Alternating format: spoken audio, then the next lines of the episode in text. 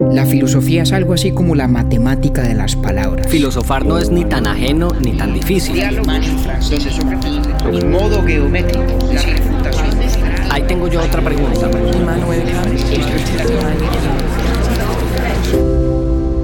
Urbi et Orbi a la ciudad y al mundo. Buenos días, buenas tardes, buenas noches. Nos estamos acercando al final de la tercera temporada de Urbi et Orbi, pero antes quisimos regresar al estoicismo, del cual no hablábamos desde hace casi 20 episodios. En esta ocasión hablaremos de Séneca, y sobre todo de aquellas reflexiones que compartió con su gran amigo Lucilo. Séneca resalta el valor de la amistad, la importancia de la soledad y de perderle el miedo a la muerte, e incluso del valor de aprender a vivir en la pobreza, algo que me llamó mucho la atención porque Séneca no fue propiamente un hombre pobre. Tendremos tiempo también para analizar aquellas características que al menos desde una mirada general comparte el estoicismo con el budismo. Sin embargo, el compañero nos explicará cómo la razón de ser de ambas corrientes es completamente opuesta. Un episodio que esperamos que resulte entretenido para quienes ya están iniciados en la lectura de este filósofo y útil para aquellos que quieren empezar a conocerlo. Este es el estoicismo de Séneca. ¿Cómo va el verano en Nueva York, compañero David Zuluaga? Pues hombre, caliente y todos los días más húmedo. Eh, ah, sabe que no extraño yo eso para nada.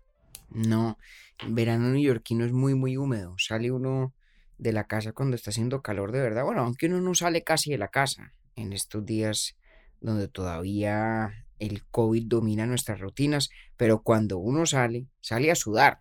Es que y, eso tiene un nombre, ese, ese fenómeno, cuando el concreto, sobre todo de Manhattan, se calienta y después expulsa ese calor eh, potenciado.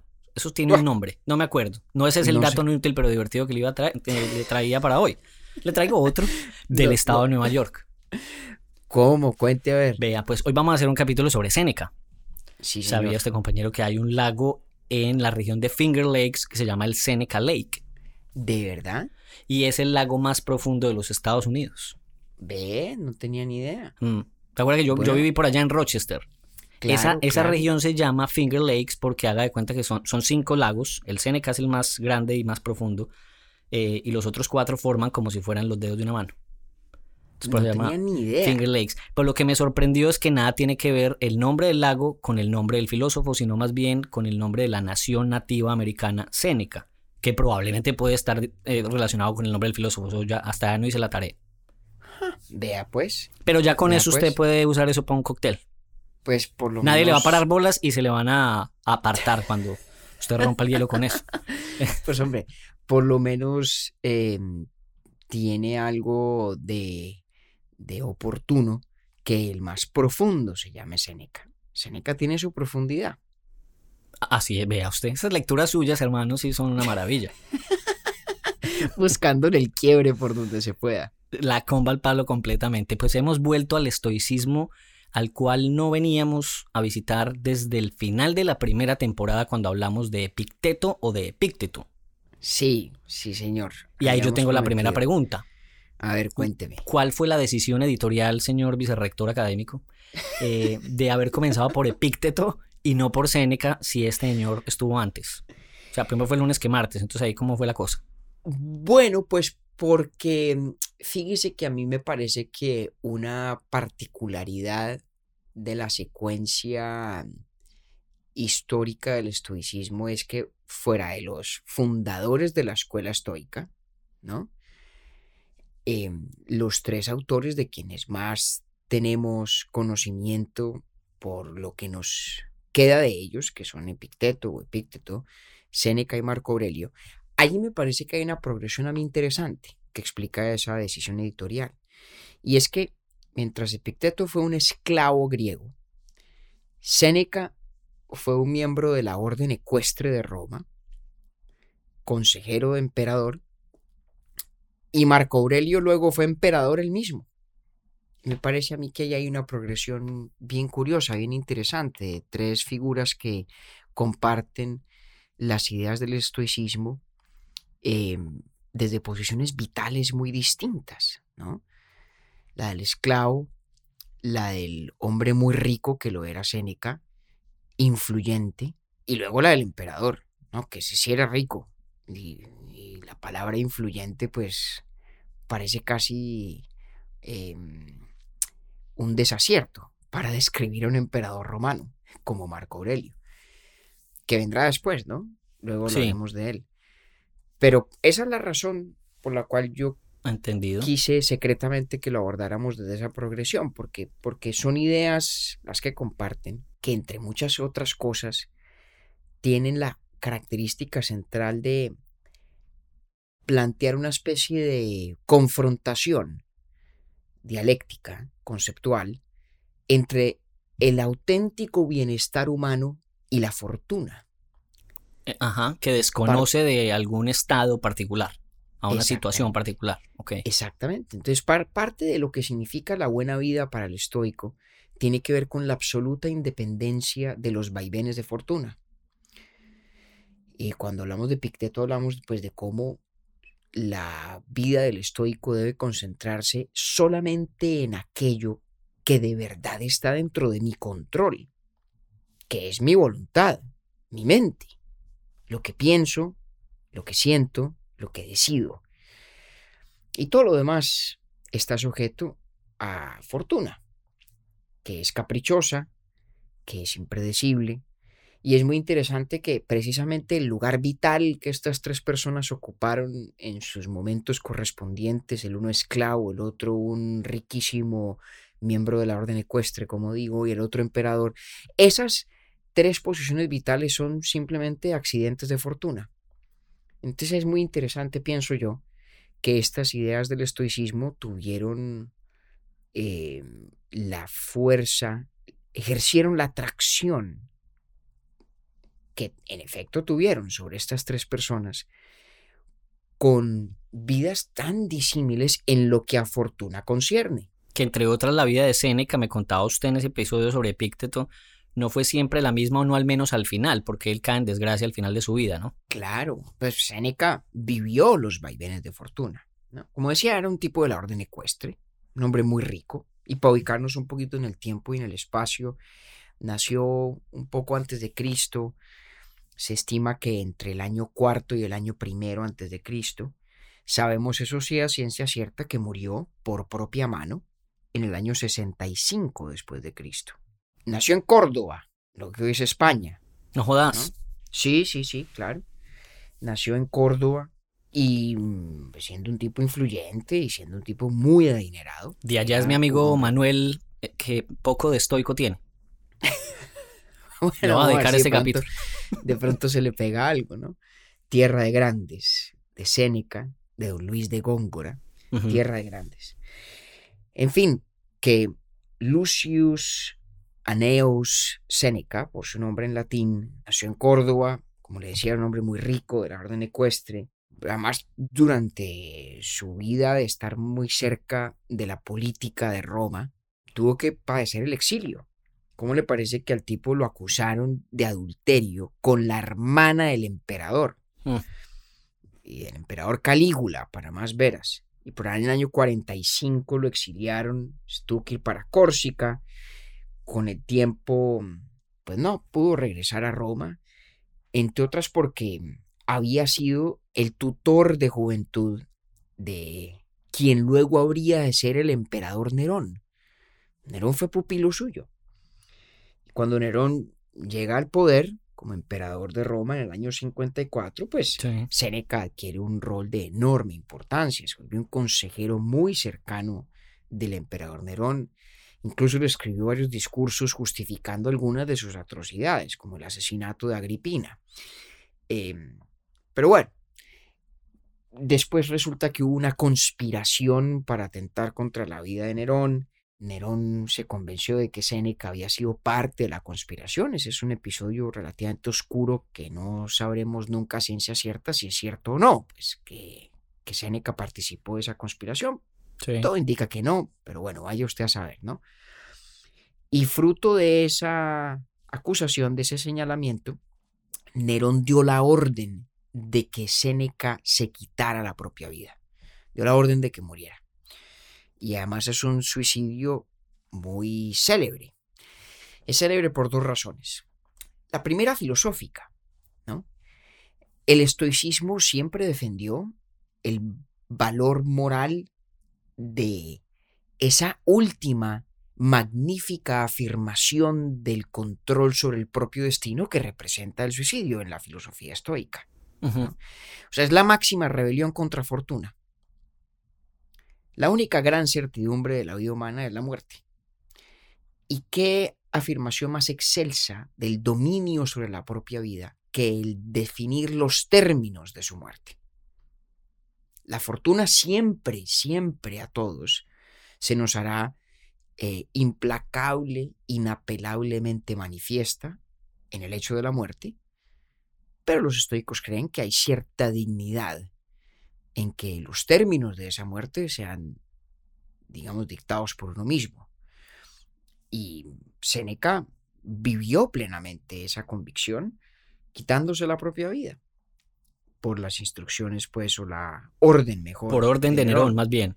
Claro, y es un suicidio un poco traumático, ¿no? Porque el tipo parece que, eh, siguiendo el modelo de Sócrates, decidió consumir un veneno que no fue eficaz, no lo mató, sí. fruto de lo cual se cortó las venas, perdónenme pues que sea muy gráfico, pero se dice, cuenta Tácito en particular, que como era muy viejo, pues no sangraba lo suficiente para morirse. Entonces Seneca terminó por sumergirse en un baño de agua em, para acelerar su propio desangramiento. Y tal vez lo más cruel de esa orden de Nerón es que exigía que se salvara la esposa de Séneca, porque ella quiso, como él, quitarse la vida, acompañarlo en, ese, en esa última decisión y no pudo. Nerón no lo permitió. Tácito es el que cuenta la historia. Y fíjese que es muy interesante que un par de años antes de este episodio, eh, cuando Séneca estaba escribiendo tal vez su obra filosófica más importante, las cartas morales a Lucilo, a su amigo Lucilo, en alguna de esas cartas dice de Sócrates, que usted recordará, Octi, que lo hablamos también, se suicidó por orden de un tribunal de sus conciudadanos atenienses. Dice de Sócrates que fue la cicuta la que lo hizo grande. Mm. Si Sócrates no habría sido Sócrates si no hubiera muerto como... Eso se lo dice Séneca a Lucilo lo dice Séneca a Lucilo. Antes. De claro, antes de que. A él, claro. ¿no? Que Séneca tuvo que estar pensando permanentemente en Sócrates cuando tomó esa decisión y cuando procedió como en efecto lo hizo para morir. Es muy importante, para que seamos claros en gracia de discusión, que el, estoicismo y ciertamente el de Séneca no es facilista en relación con el suicidio, ¿no? Em, es muy claro en el sentido de que hay suicidios honorables y suicidios que no lo son. El suicidio no, no se trata de un escape cobarde, sino de una afirmación honorable del dominio sobre la propia vida, dictaminando los términos de su último y más inimpugnable acto, que es el del morir. Pero no se trata, para que seamos claros, de que los suicidios eran cuestión, digamos, facilista para el, para el estoico. ¿no? para un estoico, el, suicidio, digamos, como mera respuesta de pérdida de toda esperanza frente, al, frente a la adversidad, pues no tiene nada elegante, no tiene nada de honorable. Porque, y volviendo por un segundo Epicteto, lo importante para el estoico, en esa lucha permanente contra la fortuna, en esa conquista de fortuna, es lo que en griego se llamaría la apatheia, que evidentemente es la fuente etimológica de la palabra apatía, que en realidad significa una especie de independencia absoluta frente a las pasiones. El estoico, cree Séneca, es quien dentro del inner sanctum de la mente logra tener perfecto, absoluto, total dominio de sí. Entonces, evidentemente, si el suicidio es una respuesta a una tragedia externa, de fortuna, que uno no es capaz de sobrellevar, pues no es un suicidio estoico, en el sentido elegante, honorable de la palabra. Es una claudicación más bien. Y el suicidio de Séneca es distinto. Porque eh, en el momento en el que tuvo que recibir la orden, imagino yo, de la guardia pretoriana de Nerón, pues era una realidad consumada, ¿no? Y, y en ese sentido, pues el acto de quitarse su propia vida era más bien una afirmación de esa apaceia, ¿no? no una renuncia a conquistarla, sino un acto final que la confirmaba. Para que seamos claros, ¿no? En eso el, el estoicismo no es una invitación facilista a, a, quitarse uno la propia vida, ¿no? Pero es uno de los momentos más memorables y más recordados de, de la vida de nuestro amigo Séneca. Antes de, que, de, de, de seguir, fe de ratas, porque el lago Seneca es el más eh, profundo del estado de Nueva York, no de los Estados Unidos. Ah, para que, pa que, sí, para que no me, no me llenen ahí el Instagram pues de reclamos en este momento. Muy bien, y me va a regañar usted, pero le hago una segunda y es ¿Cuál? que es fe de errata. Es que yo, ah, no es erratas. No, señor, no es de errata. el singular en latín es erratum, el plural, por ser una palabra de género neutro, es errata. Hombre, muchas gracias. ¿eh? Gracias a Dios yo no uso mucho esa palabra o no la usaba en el pasado tanto, porque imagínese usted, yo pues por ahí haciendo el ridículo cada ocho días. Bueno, Pero pues es una, es una hay- confesión muy natural entre el plural del español y el plural del neutro del latín. porque para el latín yo sí soy muy, muy manizaleño.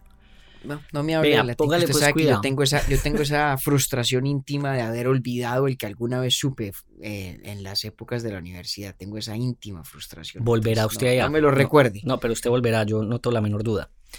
Séneca a mí me recuerda, digamos, lo que usted me acaba de contar me recuerda a Boesio, 400 Claro. años después o algo así. Claro. Em, quisiera preguntarle yo si entonces Boesio un poco también encuentra en, pues él encuentra en la filosofía la consolación.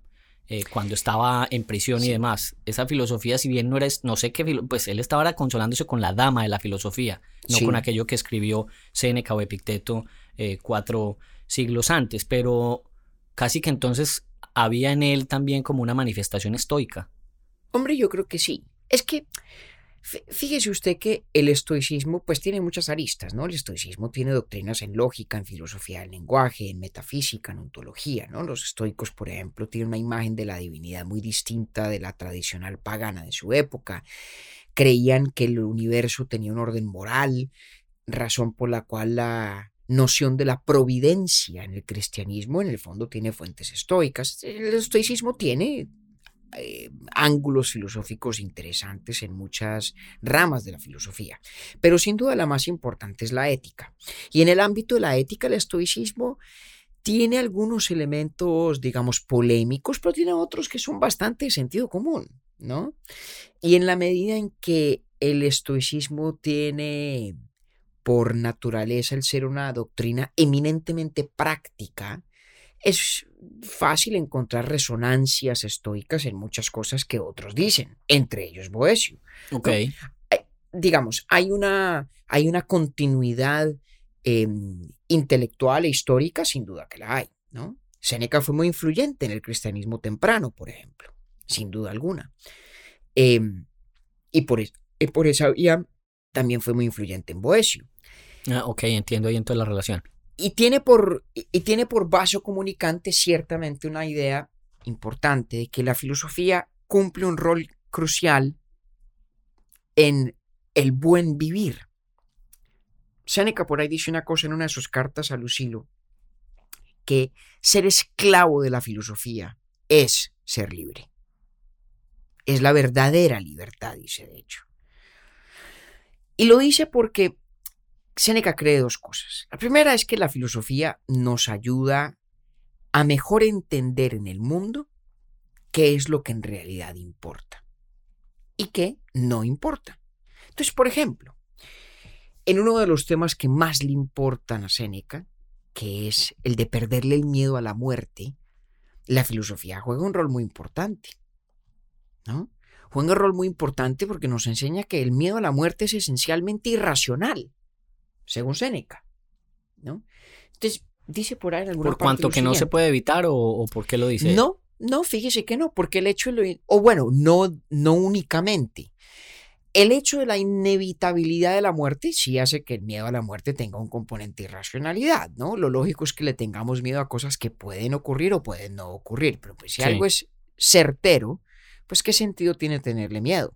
Ese es un argumento, sí, pero hay otros, de hecho, em, comunes al estoicismo de Séneca y, a Epicuro, que en muchos otros temas estaban las antípodas de los estoicos, ¿no? Epicuro creía que la importante en la vida era el placer, eh, aunque su, su hedonismo tenía un cariz moral o práctico en la vida cotidiana, no muy distinto a los estoicos, pero al fin y al cabo con una justificación filosófica diferente.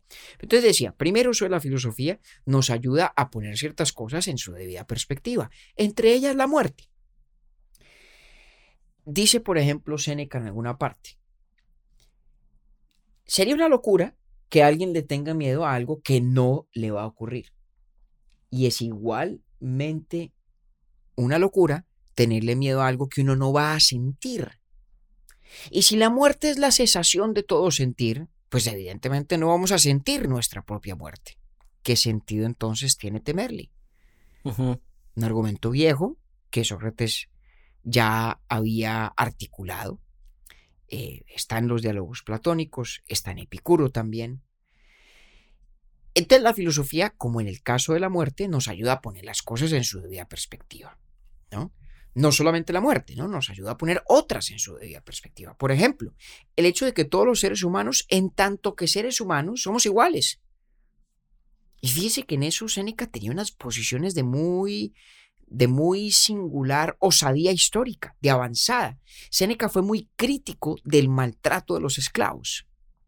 Y fíjese que creía, como todos los estoicos, que en tanto que somos seres humanos y somos igualmente racionales y por lo tanto igualmente capaces de la apatheia, de ese conquistarnos a nosotros mismos para conquistar por esa vía a fortuna, en todos esos sentidos somos iguales y tiene una carta a Lucilo muy bella donde Seneca critica fuertemente el maltrato a los esclavos. Y eso es absurdo, porque el estoico debe buscar pares, pares morales. Y los pares morales pueden ser esclavos como, no puede, como pueden no serlos. Y es muy interesante que su crítica a la esclavitud además tiene un argumento que asocia la esclavitud con los vaivenes de fortuna, porque claro, en el mundo romano la esclavitud no era un fenómeno racial ni étnico, era un fenómeno, digamos, de derecho civil casi, ¿no? Se era esclavo fruto de la guerra o de la conquista o fruto de las deudas o fruto de muchas cosas. De manera que cualquier persona podría en algún momento dado ser esclavo y luego dejar de serlo. La esclavitud era uno de los muchos, en este caso no bienes, males de fortuna que a uno le pueden caer, como se le pueden ir. Entonces, para un tipo como Séneca, la filosofía ayuda a esclarecer qué es lo que realmente importa. La muerte en realidad en sí misma no importa, salvo de pronto en la dignidad con que la enfrentemos. La esclavitud de hecho tampoco importa, ¿no? Fíjese de nuevo lo interesante que Picteto fuera esclavo y Seneca fuera un hombre muy rico, pero a su vez digamos, reafirmando la, la, paridad moral entre quien es esclavo y quien no lo es, desde la perspectiva histórica. Y allí hay un primer uso de la filosofía, en que a través de los argumentos racionales nos pone las cosas en perspectiva. Y luego hay tal vez un uso eh, adicional, el segundo, que tiene mucho que ver con Boesio y sus consolaciones a través de la dama filosofía.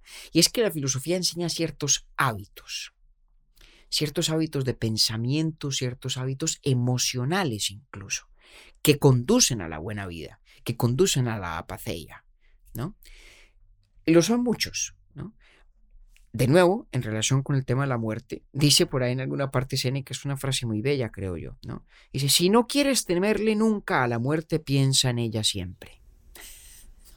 La filosofía cultiva hábitos y es eminentemente práctica. Y una de las cosas que hace cuando no nos ayuda a poner las cosas en perspectiva desde el argumento racional, sino cuando está cumpliendo esa función de darle forma al carácter, es que nos ayuda a reafirmar el dominio emocional, o mejor, el dominio racional sobre las propias emociones,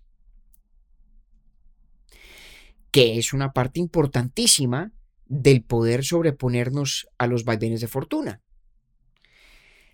En la primera carta a Lucilo, en su primera línea, Seneca usa una expresión muy bella, vindica te tibi, que en latín significa algo así como reivindica tu propia libertad, afirma tu propia libertad. La palabra vindica tiene una resonancia jurídica, tiene que ver con el acto jurídico de la emancipación de una persona que estaba en condiciones de esclavitud. Y significa en esencia que es responsabilidad de uno mismo emanciparse de la esclavitud de las pasiones, que es la forma de internalizar la esclavitud frente a los bienes de fortuna. ¿Cómo se expresa fortuna en nuestra vida psíquica? A través de nuestras esperanzas y de nuestros miedos. Aquello que esperamos que ocurra, aquello que tememos que ocurra. Y emanciparnos de fortuna significa en el fondo superar, conquistar esa propensión a los miedos anticipatorios o las esperanzas que son en esencia anticipatorias y que no son otra cosa que la internalización de ese, digamos, de esa tiranía de la fortuna. Y la filosofía nos ayuda en eso. La filosofía para Séneca tiene una función eminentemente terapéutica. Es, como diría Martha Nussbaum, una terapia del deseo. Y por eso Séneca habla tanto de que la riqueza o la pobreza no tienen que ver con nuestras condiciones de bienestar material, tienen que ver con nuestras expectativas. Necesita, digamos, el, el, Séneca o el, estoicismo del que estamos hablando en este momento, necesita el reconocimiento de esas eh, pasiones y lo que buscas acallarlas. Tomarlas, domesticarlas, dirigirlas bien. Porque yo quiero entender, porque se me está pareciendo un poco al, al budismo. Bueno. Pero entonces no sé cuál es la diferencia. Bueno, se parece mucho, Octe, por lo que decía al principio. El estoicismo está plagado de observaciones sensatas. Claro, porque tiene coincidencias. Y pues sensatez ha habido en muchas partes, en muchas doctrinas religiosas, espirituales, filosóficas. Pero digamos, por ejemplo, ¿qué hace el estoicismo con esa información que tiene a la mano? O sea, cuando entiende esas pasiones de las cuales el individuo eh, es prisionero, ¿qué hace con eso? Pues el estoicismo... ¿Cómo hace para liberarse de ello? Pues es como la intención de mi pregunta. El estoicismo parte de la base de que comprender esas pasiones es, es de entrada un acto liberador. Comprender que es una respuesta a bienes de fortuna que no son esenciales para el bienestar humano, de entrada debería ser liberador. En eso el estoicismo, fíjese que tiene cosas continuas incluso con la psicoterapia. Sí. La premisa, por ejemplo, del psicoanálisis, de que en el ejercicio terapéutico, al darle forma lingüística a nuestra vida psíquica, al verbalizarla, al volverla narrativa, de entrada está ya transformándose en el solo hecho de expresarse. Bueno, el estoicismo no está muy lejos de eso. En el solo hecho de comprender el origen de nuestras pasiones y a qué obedecen, sumado al hecho de comprender en qué radica realmente el bienestar humano, esas dos cosas juntas de entrada empieza uno a ser capaz de domesticar esas pasiones. ¿no? El estoicismo no es ascético, no se trata de uno hacerse la vida más difícil de lo necesario. Seneca dice muchas veces, mire, hay que practicar la capacidad de vivir en la pobreza, lo cual no significa que uno tenga que hacerse pobre por deporte. A Seneca lo criticaron mucho por su puesta incoherencia. Pues siendo un hombre estoico, pues era muy rico también. Muy rico. Sí. Pero Seneca vivió una vida de austeridad. Y dice que uno le dice a su amigo Lucilo que uno tiene que practicar la pobreza. Tiene que tener días en los que se abstiene de todos los placeres. Días en los que vive incómodamente. De pronto se acuesta en un lecho que es incómodo para dormir. Se priva de ciertas comodidades alimenticias. Hay que practicar la pobreza para uno estar preparado para ella, porque ella depende no de quién soy, sino de fortuna. Pues no significa que haya que hacerse la vida innecesariamente complicada. Seneca en eso era un hombre práctico. Hombre, pues si usted puede vivir con comodidades, pues nada, téngalas. Pero practique la incomodidad. Asegúrese de estar siempre cómodo, en caso de que la fortuna lo obligue a estar incómodo. Como si a ese un amigo le hubiera dicho, hey, percátate de que a lo mejor un día terminas preso. Mm, practica para eso. Y fíjese que eso significa volverse un independiente de los vaivenes de fortuna.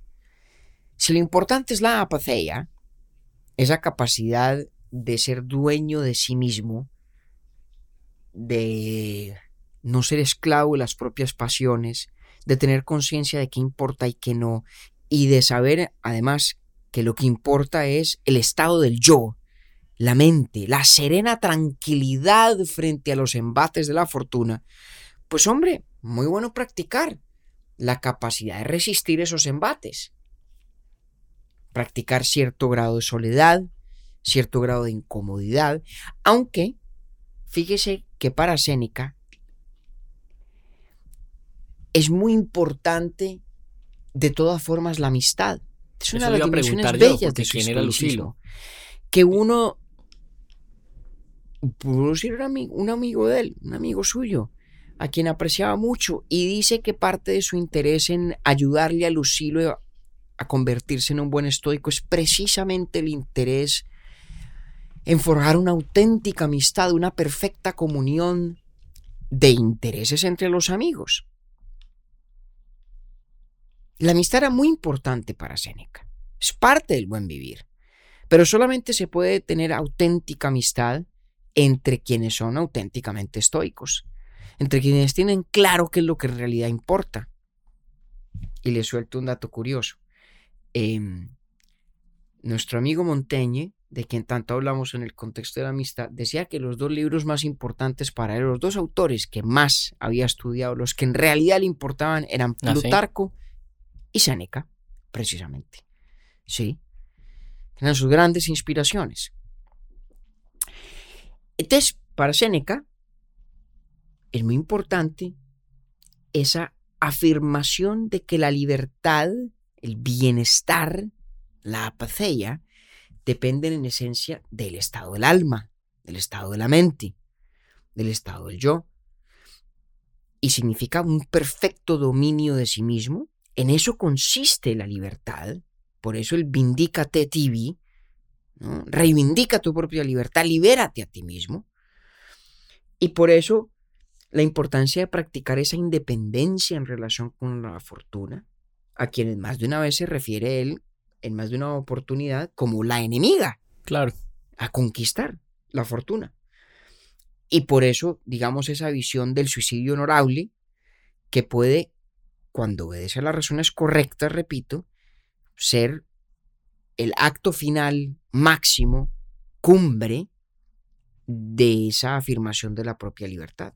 Sí, además que la forma, en la, o sea, ese suicidio era al mismo tiempo una pena de muerte, pero bien él pudo no cometerla. Sí. O sea, él podía decir, no, pues si ustedes quieren, acaben conmigo, pero yo no voy a atentar contra mi propia vida. Claro, sí. Ah, seguramente, claro, claro, seguramente seguramente. O sea que si había una, una determinación, una autodeterminación frente a lo que usted está contando, sí.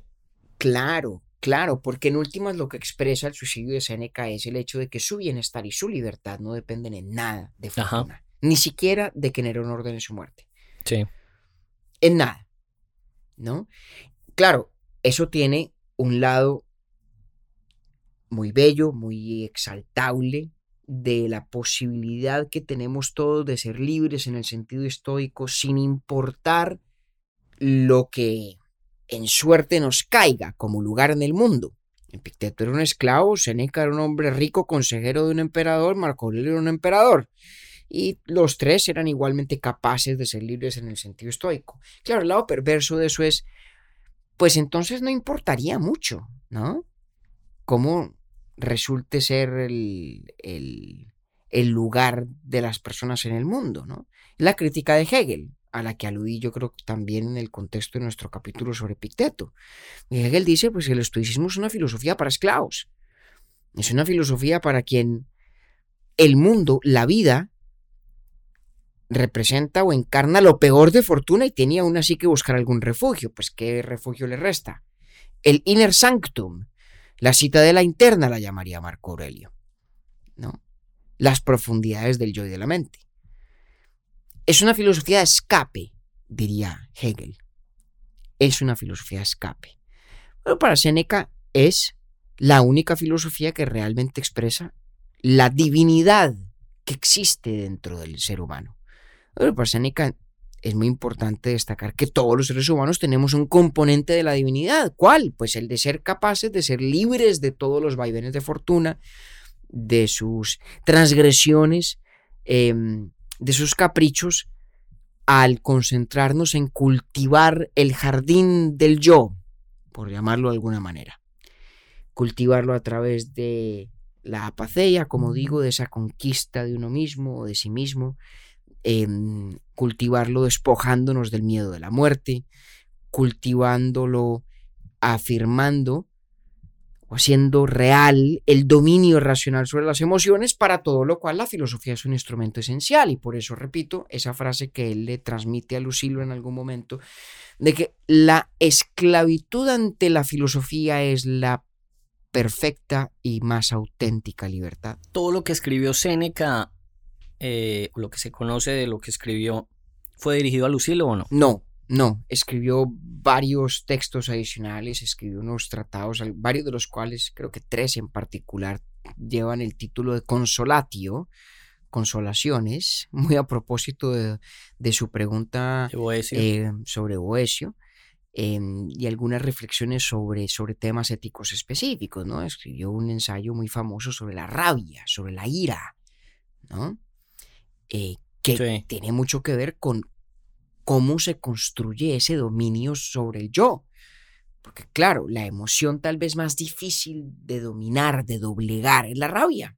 Sí. Y Seneca pues hace un examen muy minucioso, muy inteligente de esa relación del yo con su rabia y de cómo, cómo dominarla, precisamente para conquistar esa libertad interior que tiene la gran virtud de la absoluta y perfecta autosuficiencia.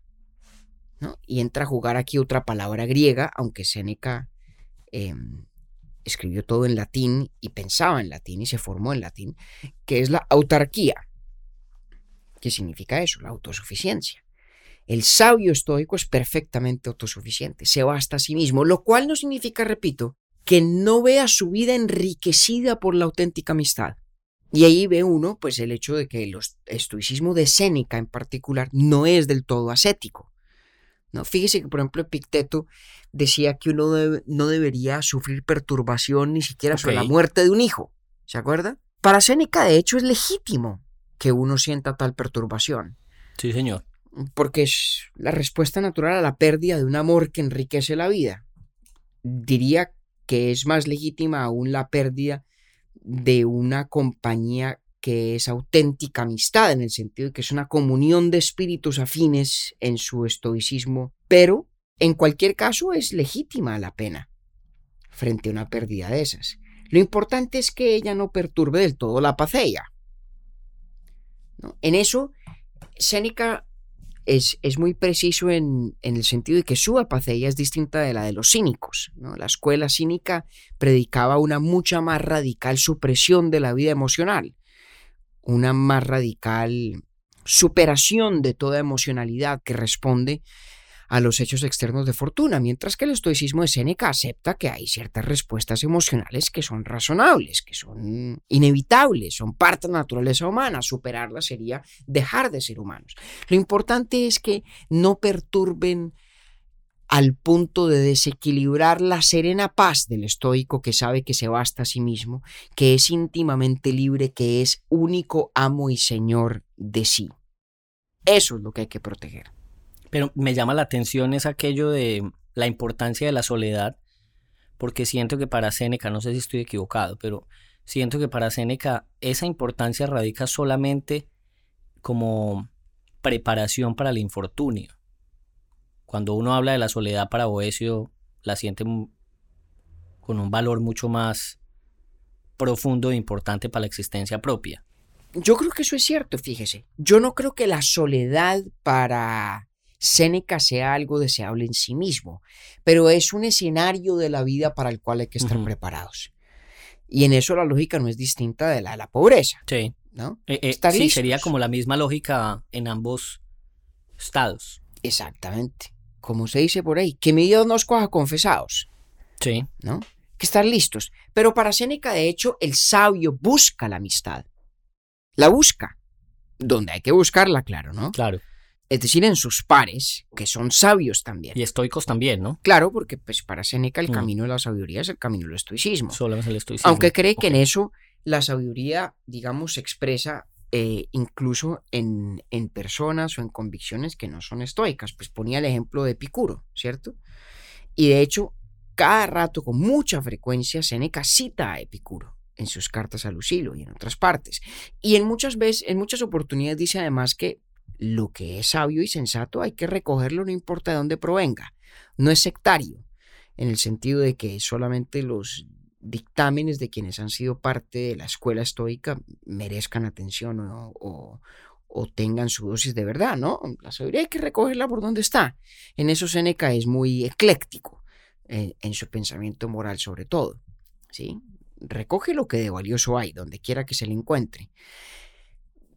Pero en esencia, la sabiduría es una sabiduría estoica, ¿no? aunque tenga esos puntos de encuentro, esas convergencias con otras formas de ver la vida, con otras visiones filosóficas que en esta etapa de la antigüedad en realidad tenían, en mi opinión, más en común que, que, que lo que las separaba, sobre todo vistas desde el punto de vista de la ética. Pero sí, me gusta eso que en Séneca se deja ver cómo el valor de la amistad sí es tan importante, y en la misma filosofía estoica, porque por ahí también yo leía algo que usted me, me compartió, y es que reconoce en la naturaleza de los seres humanos, eh, por virtud de su, de su clase, podría decir, que son seres conectados. Y una de las formas de conexión, por supuesto, es la amistad. Sí, claro. Y de hecho hay una especie de amistad universal dada por el hecho de que todos somos capaces de acceder a la sabiduría. Tiene que ver, como digo, con el cosmopolitanismo de Séneca, que no es político, Sí, Seneca no está diciendo que todos deberíamos vivir bajo un mismo gobierno, de hecho eso yo creo que le parecería de poca importancia, pero todos somos parte de la misma polis espiritual, ¿sí? Todos somos parte de la polis de la capacidad de la sabiduría, el ser racionales, ¿no? Y eso tiene que ver con su reflexión, como decía, sobre el tema de los esclavos. Somos parte de la misma societas universal, esa es la verdadera cosmópolis que en principio debería permitir la universal amistad, en caso de que todos alcanzáramos y consiguiéramos la sabiduría. Bueno, o sea, usted cuenta por qué a los cristianos tempranos les, les encantaba Séneca, les encantaba, salvo por lo de la doctrina del suicidio, ¿no? Esa parte no, no mucho. Em, pero en estos otros elementos, en estos otros ingredientes. Pero sí entiendo por qué usted me decía ahorita más temprano porque era tan importante para el cristianismo temprano. Claro, claro, claro, claro, claro. Hmm. De hecho, hay una historia muy curiosa y es que durante un par de siglos en la cristiandad temprana se creía, lo creía eh, San Jerónimo, por ejemplo, que Séneca había sido em, corresponsal de San Pablo. Sí. Como eran contemporáneos, Pablo de Tarso, había el cuento de que tenían correspondencia, de que se habían encontrado, de que habían conversado. Entonces, el cristianismo temprano, de hecho, creía que Sócrates, eh, Séneca perdón, era un poquito más cercano de lo que en efecto era la doctrina cristiana. Pero en cualquier caso, usted se da cuenta en lo que hemos ido escribiendo, que salvo por esa doctrina del suicidio honorable, en muchos de sus elementos el estoicismo pues tiene unos, unos eh, puntos en común muy importantes con el cristianismo.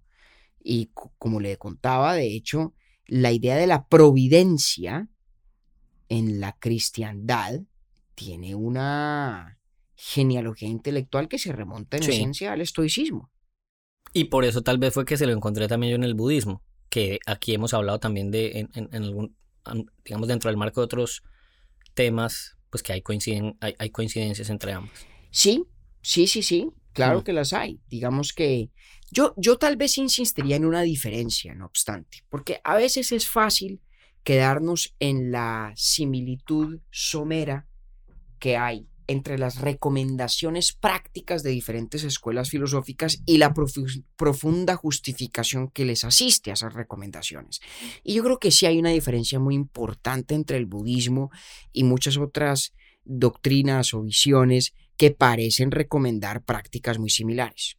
Y es que, en últimas, el fin del budismo es la superación del yo, la aniquilación del yo. Esta es una, en mi opinión, gran paradoja del budismo. Y es que mi proyecto, como budista, como persona, debe ser el superar el hecho de ser un yo. No así para los estoicos, ¿no? Para el estoico, en últimas, esto se trata de un estado del yo, ¿no? La sabiduría es un estado de la persona, del sabio. Parte de lo que justifica el suicidio honorable, uno de los escenarios que Séneca contempla es aquel en el cual Mm, estoy abocado a la pérdida de mis facultades mentales, que es lo que más íntimamente yo soy. Seneca habla de ese escenario, tiene mucho que ver con las discusiones contemporáneas sobre la eutanasia. Dice, mire, más palabras, más palabras menos. Cuando yo me vea en una circunstancia donde mis facultades mentales se vean menguadas, reducidas, apocadas, y por esa vía me vea yo reducido. Lo que más íntimamente yo soy, que es mi mente, pues frente a eso el suicidio es un camino honorable y digno, dice Séneca. Fíjese que esa lógica tiene todo que ver con que, en últimas, el fin de la conducta moral, el fin de la ética, está en función del yo, de quién soy, de quién termino siendo. Mientras que en el budismo, sobresimplificado naturalmente, pero no por eso creo que no que deje de ser acertado lo que digo, en el budismo se trata es de la superación del yo. Aunque yo siento que en el budismo, yo todavía no termino de, entender por qué en el budismo radica la, aniquilación del yo, cuando también siento que ahí lo que hay es un reconocimiento pleno de la naturaleza del individuo y sobre la cual eh, lo que se busca es la no afectación de aquellas circunstancias. Pero yo no termino. Pero ese es el camino. Sí. Esa es la diferencia entre el camino y el terminus ad quem, diríamos, ¿no? O sea, hacia dónde conduce. El camino es precisamente la aniquilación del deseo. Ok. ¿Cierto? El estoico no dice eso. Sí, sí. Porque fíjese, la aniquilación del deseo. Y mire cómo claramente lo dice Séneca que no. Mucho más eh, claro Séneca al respecto que, por ejemplo, Exactamente. La aniquilación del deseo es la aniquilación del yo. O sea, si yo no tengo absolutamente ningún deseo, la idea de que sigo siendo un yo es difícil de, creer. Y, digamos, no es que en eso el, el, budismo esté jugándonos un truco, no, el budismo es sincero. no, no, no.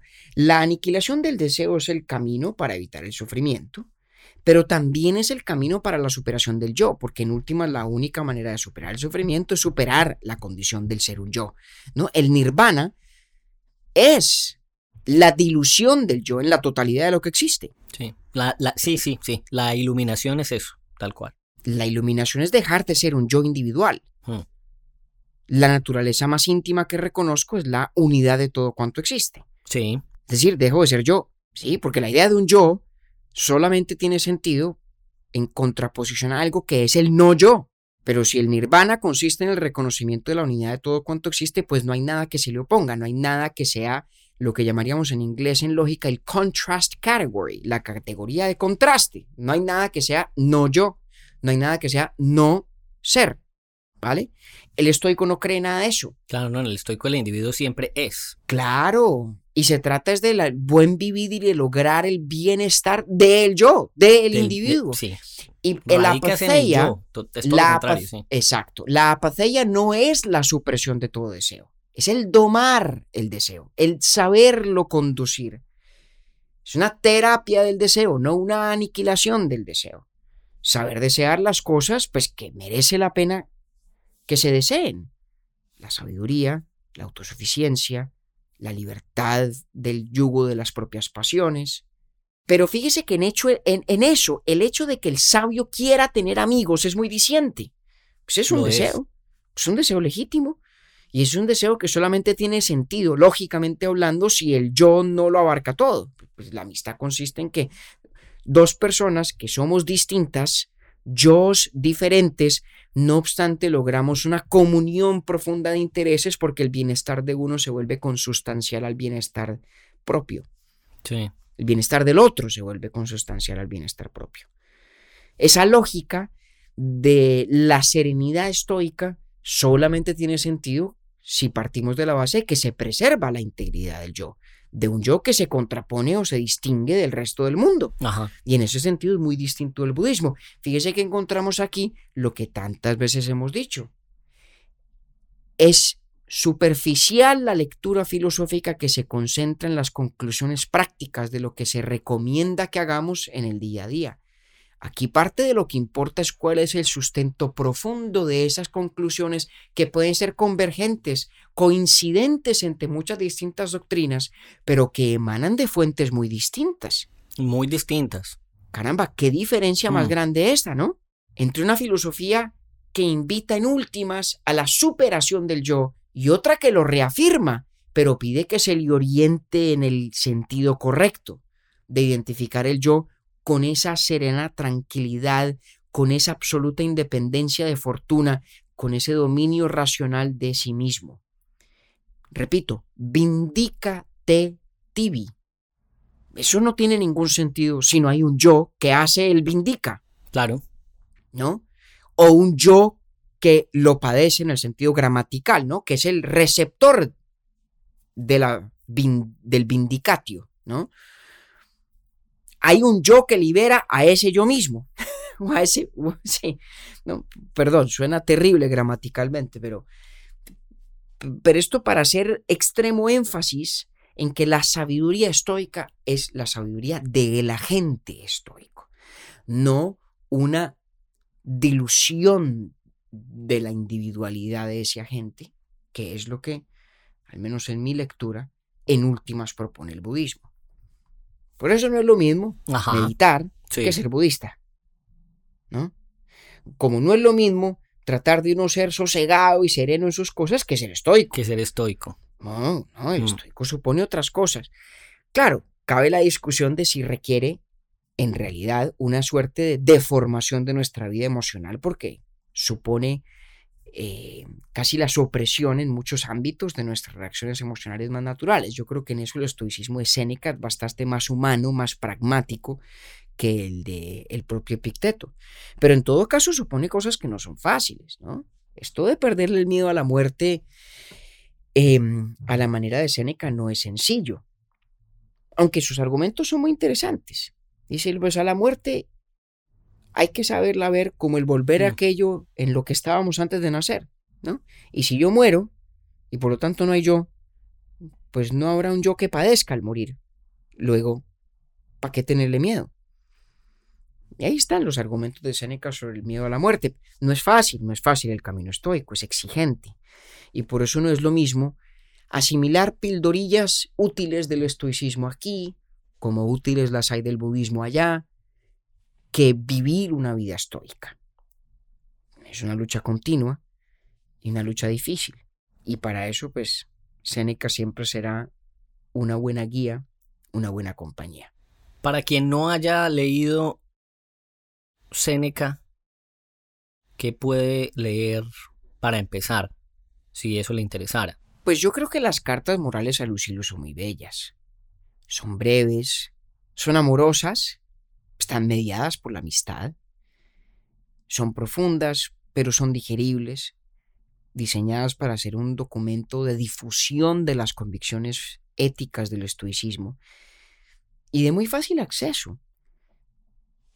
Yo creo que es de los textos filosóficos más fáciles y más agradables de leer. En parte porque tiene un carácter muy frecuentemente de admonición más que de argumento. Eh, Eso, desde cierto punto de vista, pues le resta fuerza, ímpetu, contundencia filosófica, pero desde otro punto de vista pues los hace más cercanas también. Son un libro muy bello. No es gratuita la influencia enorme que Seneca tuvo durante siglos. No es gratuito que fuera uno de esos dos autores preferidos del gran Michel de Montaigne, ¿no? Porque leer a Seneca es un placer. Fíjese usted que no, es que Seneca no, no es que no tenga pues méritos propios para uno querer leerlo, pero a mí en, en lo particular me llama mucho la atención ahora por ese personaje que lo recomienda. Como si le hubiera leído por ahí un una reseña hecha por y digo, wow, pues... Bueno, es una buena reseña. Sí. ¿no? Que Montaigne diga, este es mi libro de cabecera, es una buena reseña. Hombre compañero, bueno, pues el próximo entonces será Marco Aurelio. No sabemos cuándo, pero vamos donde Marco Aurelio. Vamos después a donde Marco Aurelio. Que no se note mucho que me guste, que no se note mucho que me gusta más Seneca que Epicteto, ¿no? Aunque debo decir que Epicteto me parece más riguroso en el argumento, pero Seneca me parece más sensato en la dirección en la que lo conduce. Pero insisto en algo que he dicho muchas veces, lo dije en relación con Epicteto, lo repito en relación con Seneca, no es lo mismo selectivamente eh, escoger ciertas recomendaciones prácticas y concretas que hacen los estoicos que ser estoico. Sí. Son dos cosas bien distintas.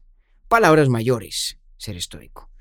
Y, y yo creo que cuando uno se adentra en la naturaleza de los rigores del estoicismo, de sus exigencias severas, se da uno cuenta que, bueno, que exige mucho y que no en todo es igualmente digerible. Cuando se lo compara con esas pildorillas prácticas que ciertamente son muy bellas, que sin duda algunas son muy útiles y que pues, son comunes a tantas posturas religiosas y filosóficas. Y que quien las aplique desde ahí pues está completamente apropiado el hacerlo. Ah, sí, claro. No hay nada malo en ello, por supuesto. No, no, no claro, ni más faltaba. Pero bueno, hablando, pero hablando de la perspectiva filosófica, es muy importante ver la totalidad de la visión y sobre qué está fundada. Hombre, compañero, ¿vamos a usar bandera hoy o qué?